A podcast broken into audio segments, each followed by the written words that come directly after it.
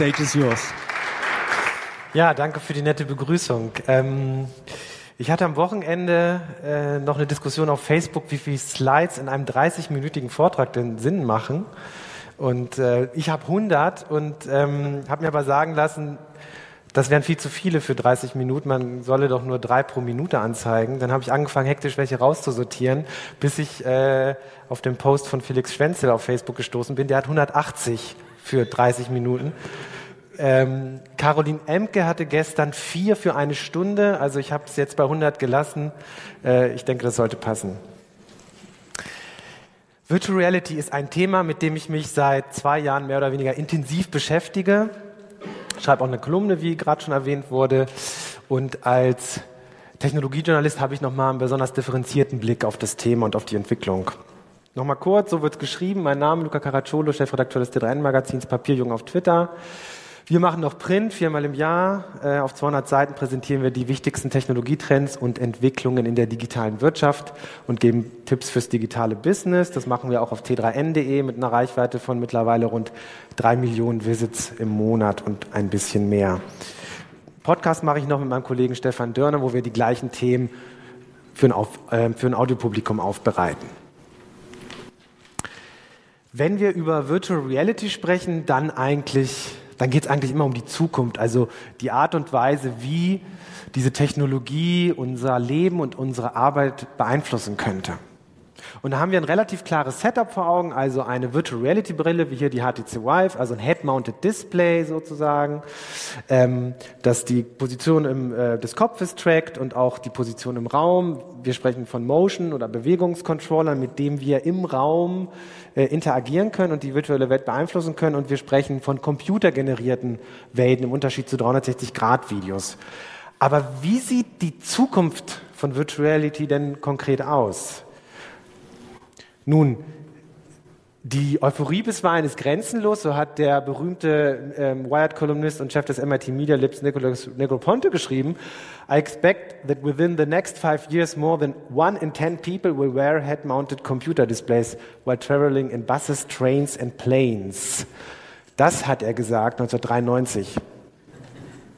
Und 1993 sah Virtual Reality so aus.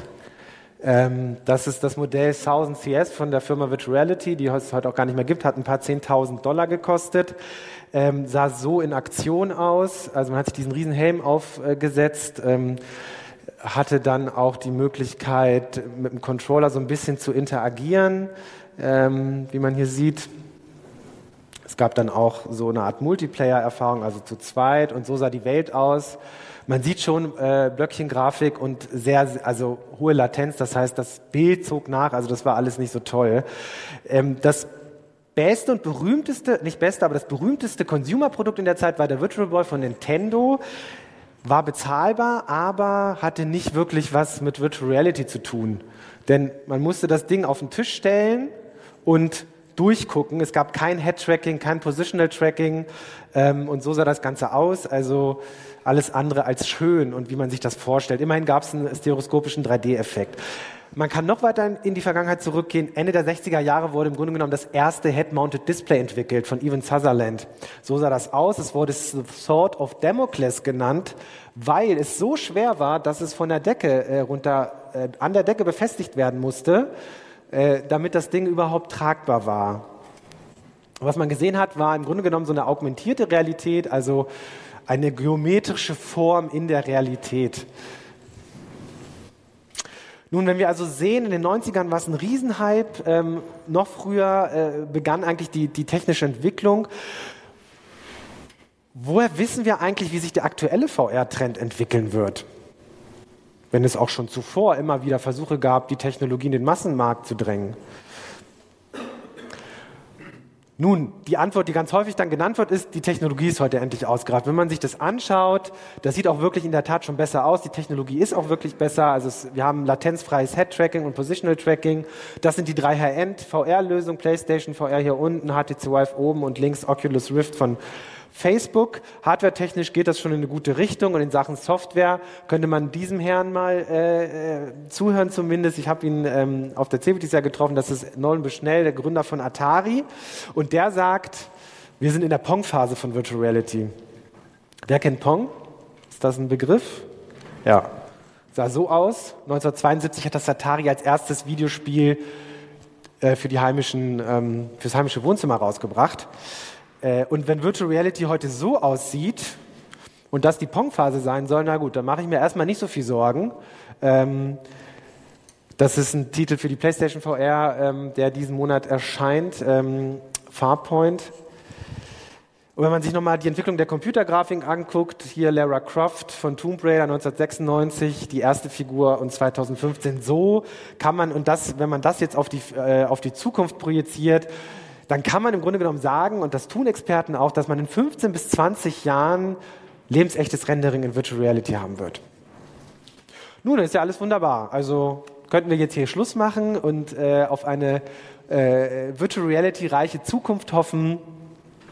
Aber wenn wir uns jetzt die Marktentwicklung aktuell angucken, dann ist das die Zahl, die uns interessiert. Zwei Millionen Exemplare wurden bisher verkauft von den drei VR-Headsets.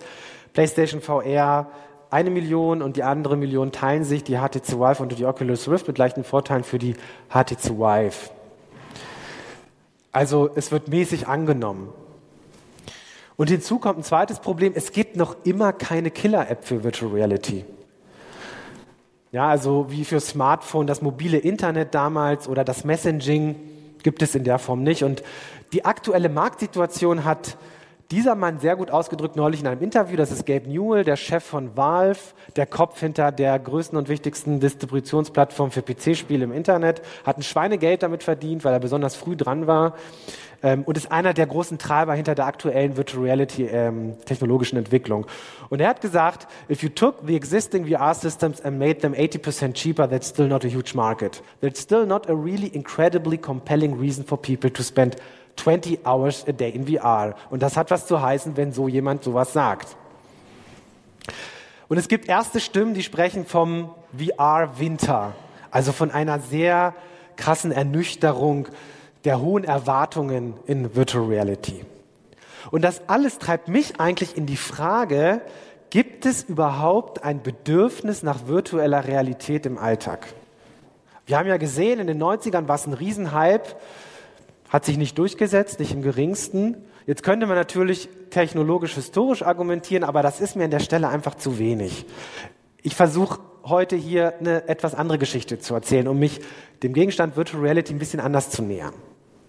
Und diese Geschichte fängt bei mir ganz persönlich an. Das bin ich vor 30 Jahren im Wohnzimmer meiner Eltern, ausgestattet mit einem C64, einer Dataset, einem Joystick und ich habe ganz viele Videospiele gespielt. Beispielsweise Warhawk oder vor allem dieses Warhawk, dieses Spiel, ist ein Shoot'em Up, wie man hier sieht, also ein Raumschiff, man ballert sich durch die Level, versucht einen Highscore zu knacken und versucht überhaupt das Level irgendwie zu bestehen. Das hat mich total beschäftigt. Also ich habe es nicht nur viel gespielt, ich habe auch darüber nachgedacht, als ich es nicht gespielt habe, ich habe mich mit meinen Mitschülern darüber ausgetauscht, ich habe davon geträumt. Nun, ich habe mich dann gefragt, war das nicht auch schon eine Form von virtueller Realität? Ja, natürlich nicht so, wie wir uns das heute vorstellen, was moderne Virtual Reality ist, wie wir es vorhin beschrieben haben. Aber mit diesem technologisch-historischen Blick komme ich auf diese Form der virtuellen Realität, kann ich begrifflich gar nicht zugreifen. Deshalb mache ich einen kleinen Kniff und äh, habe so ein bisschen in die Methodik der Wissenschaften geschaut und bin auf Deep History gestoßen. Deshalb auch der Titel Deep History of Virtual Reality. Kurz, was Deep History ist, das ist eine Forschergruppe von Historikern, die sich gesagt haben, wie können wir eigentlich die Menschheitsgeschichte untersuchen, wenn die klassisch historischen Quellen irgendwann versiegen, weil davor Menschen einfach nichts Geschriebenes oder Gezeichnetes hinterlassen haben. Und das hat sie sehr unzufriedengestellt und sie haben sich gedacht, wir müssen interdisziplinär agieren, um noch weiter zurück in die Vergangenheit zu gehen und mit Disziplinen wie Archäologie oder Genetik zusammenarbeiten. Und so, auf diese Weise, auf, mit diesem interdisziplinären Ansatz, haben sie es geschafft, 50, 500, sogar bis zu 2,6 Millionen Jahre zurück in die Vergangenheit zu gehen. Nun, was ich jetzt hier versuchen möchte, ist ein interdisziplinärer Ansatz auf Virtual Reality, eine Deep History der virtuellen Realität. Und die erste Disziplin ist, ist die Psychologie der virtuellen Realität. Was war das, was ich damals als Kind schon erlebt habe, diese Form der virtuellen Realität? Und ich bin relativ schnell fündig geworden ähm, bei den Sozialpsychologen und Kognitionswissenschaftlern Jim Blaskowitz und Jeremy Bellison, die in ihrem Buch Infinite Reality geschrieben haben, Virtual reality begins in the, in the mind and requires no equip equipment whatsoever. Also das ist eine viel grundlegendere Art und Weise, über virtuelle Realität nachzudenken. Und sie gehen sogar einen Schritt weiter und sagen, the human mind is fundamentally designed to, designed to wonder. Und was meinen sie damit?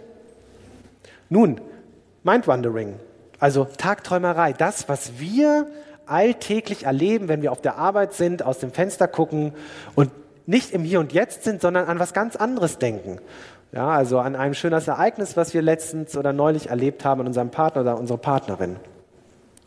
Und ähm, Forscher der University of California haben das mal untersucht und festgestellt, dass die Menschen, also die Probanden, bis zu 25 Prozent am Tag unbewusstes Mindwandering betreiben und bis zu 35 Prozent sogar ganz bewusst aus dem Hier und Jetzt entschwinden und sich ihrer Tagträumerei hingeben. Eine andere Studie ähm, hat herausgefunden, dass das bis zu 2000 Mal am Tag passiert. Der Mensch kann also an zwei Orten gleichzeitig sein. Physisch im Hier und Jetzt, wo wir sind, wie ich jetzt hier auf der Bühne stehe, und mental könnte ich jetzt an was ganz anderes denken. Und wenn man diese sehr, sehr grundlegende Form der virtuellen Realität anwendet, dann könnte man fast sagen, dass Höhlenzeichnungen im Grunde genommen so eine erste Art von Virtual Reality waren, weil hier erstmals die Menschen angefangen haben, eine Bedeutungswelt für ihre Nachkommen zu hinterlassen, die sie sich dann vorstellen konnten.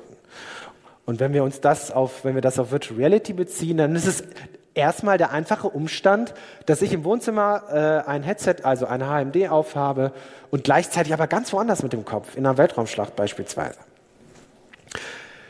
Und das führt uns im Grunde genommen zur zweiten Disziplin. Denn wenn das so ist, also wenn wir gleichzeitig an zwei Orten sein können, woher wissen wir eigentlich, was echt ist und was nicht? Und das führt uns zur Philosophie der virtuellen Realität. Also wie real ist die virtuelle Realität eigentlich? Um dieser Frage nachzugehen, müssen wir ein bisschen in, die, in der Vergangenheit bundeln, in der europäischen Philosophietradition. Und das fängt bei Platon an. Das ist das berühmte Höhlengleichnis. Ähm, und er, er zeigt ja eine, eine Welt auf, in der die Menschen hier in den, im Schatten leben und es gar nicht schaffen, die Welt, wie sie wirklich ist, da oben links die Welt der Ideen irgendwie erkennen zu können. Das, das höchste der Gefühle sind die Schatten der Ideen, aber die Menschen selbst haben keine Chance, die Welt, wie sie ist, zu erkennen. Nach der Ideenlehre, das ist eine ganz gute Zusammenfassung, sind alle sinnliche wahrnehmbaren Dinge nur unvollkommen und daher fragwürdige Abbilder. Also da wird eine Dualität der Wahrnehmung der Welt aufgebaut.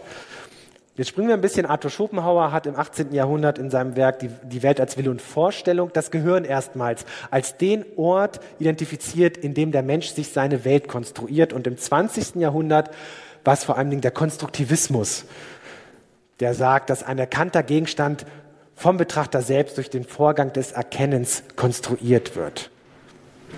Nun, und die berühmteste popkulturelle Ausformung ist Matrix. Da gibt es eine Welt, die ist nicht echt, die wird uns nur vorgegaukelt und in Wirklichkeit leben wir in irgendeiner Art, ja, Kokon, um als Energiespeicher für die Maschinen, die die Welt beherrschen, zu dienen.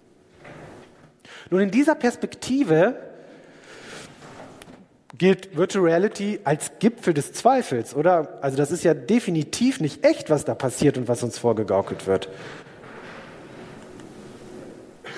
Und ich möchte an dieser Stelle mit einer neueren Philosophietradition oder einer neueren Philosophie antworten, die sich nennt der Neue Realismus. Und ein Vertreter sagt, der Markus Gabriel ist Uni, Uniprofessor an der Universität Bonn, an irgendeiner Stelle muss man eine Wirklichkeit einführen, die selbst nicht konstruiert ist. Und er verweist auf Dinge wie Naturkatastrophen oder Kriege. Wie gehen wir damit um, wenn wir immer nur sagen, ja, das ist aber konstruiert, das ist ja nicht echt.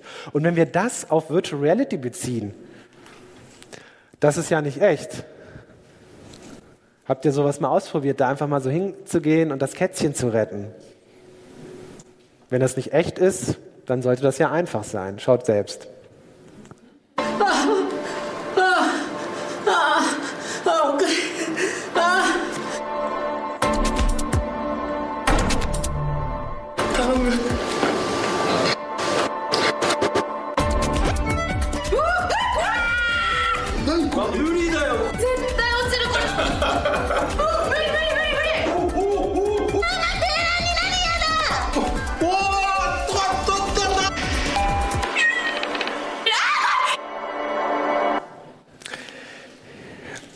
Das ist ein gutes, also Höhen, Höhen äh, VR-Experiences sind ein sehr gutes Beispiel dafür, wie wirkmächtig Virtual Reality sein kann. Horror ist auch ein sehr gutes Beispiel.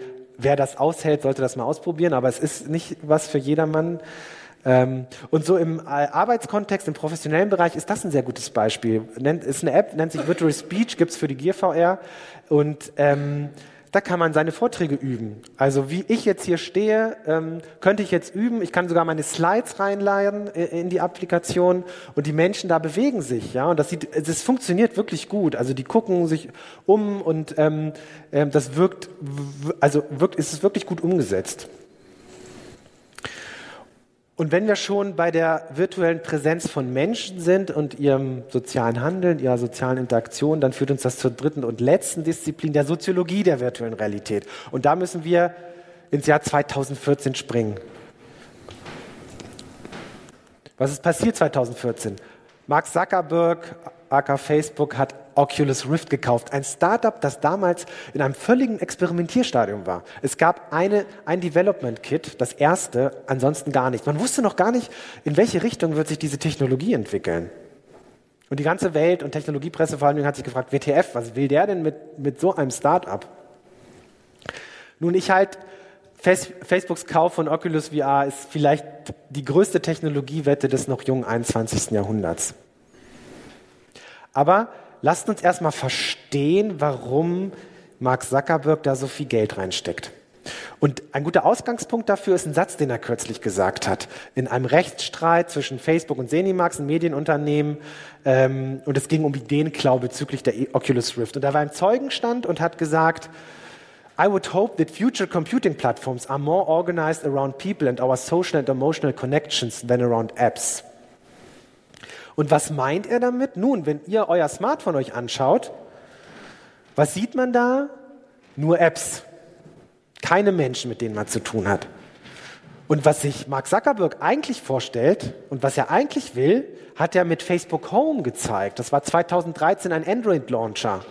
Also man kann sich ja unter Android eine eigene Benutzeroberfläche installieren, das geht unter iOS nicht, aber unter Android geht das und so sah das aus. Also es die Menschen sind im Vordergrund, keine Apps. Es geht um Kommunikation. Nun, was haben jetzt aber diese Social Computing Ideen oder Ambitionen von Facebook mit VR zu tun? Und um das zu begreifen, müssen wir uns anschauen, was eigentlich soziales Handeln ist. Was bedeutet soziale Interaktion?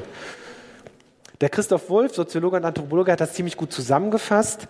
Er hat gesagt, soziales Handeln beruht auf inkorporiertem Wissen, bildet sich in Sprach- und Handlungsspielen, entsteht im Gebrauch, ist gestisch und expressiv. Und weil es so wichtig ist, habe ich nochmal die wichtigen Begriffe markiert, also inkorporiert, also präsent sein, mit dem Körper präsent vor Ort sein, Sprach- und Handlungsspiele. Also es hat eine ganz starke spielerische Komponente. Gebrauch ist, also, äh, im, im, also es ist nicht wie kommunizieren, sondern ich, ich tue es. Also ich agiere sozial, indem ich wirklich praktisch agiere. Es ist gestisch und expressiv. Es geht um Performance. Das ist auch das, was der berühmte US-Soziologe Irving Goffman sagt in seinem berühmten Buch Wir alle spielen Theater. Performance. Wir spielen im Alltag Theater, indem wir bestimmte Rollen einnehmen. Also es geht um soziale Performance. Und bei VR, Virtual Reality, geht es ganz stark um Präsenz, um virtuelle Präsenz. Ich bin in der Welt, ich bin wirklich da, in dieser Welt. Und das ist übrigens auch der Grund, weshalb Virtual Reality Social Experiences wirklich gar nichts mit Dingen wie Second Life zu tun haben. Ich habe im Nachgang der F8 so oft gehört, ach, das ist ja nur Second Life, äh, nur ein bisschen anders. Aber das stimmt nicht, weil man äh, in Second Life einfach so eine zweidimensionale, auf Tastatur und Maus basierte äh, Erfahrung hat, die wirklich nichts mit dem Präsenzgefühl äh, zu tun hat, das man in Virtual Reality hat. Nun, worum geht es aber eigentlich? Soziale Performance, virtuelle Präsenz, darum geht's. Facebook will für die soziale Interaktion das erreichen, was das Telefon für die Kommunikation geleistet hat. Jederzeit und von jedem Ort der Welt aus mit Menschen interagieren zu können. Wir können es mit der Kommunikation. Und Facebook und Mark Zuckerberg wollen das für, dies, für die soziale Interaktion genauso. Und wenn man sich Facebook heute anschaut, dann hat das nicht viel mit sozialer Interaktion zu tun. Das ist Kommunikation auf eigentlich auf einem relativ ja, Basislevel. Also das, was wir so in den 90er Jahren mit Forenkommunikation gemacht haben. Natürlich mit viel, viel mehr äh, Funktion und auf einer weltweiten Basis, aber im Grunde genommen ist das nicht viel weiter fortgeschritten. Und was sich Facebook vorstellt, das haben sie auf der F8 dieses Jahr präsentiert und sieht so aus und nennt sich Facebook Spaces. Ist jetzt ein Werbetrailer, aber man sieht trotzdem ganz gut, in welche Richtung es gehen soll.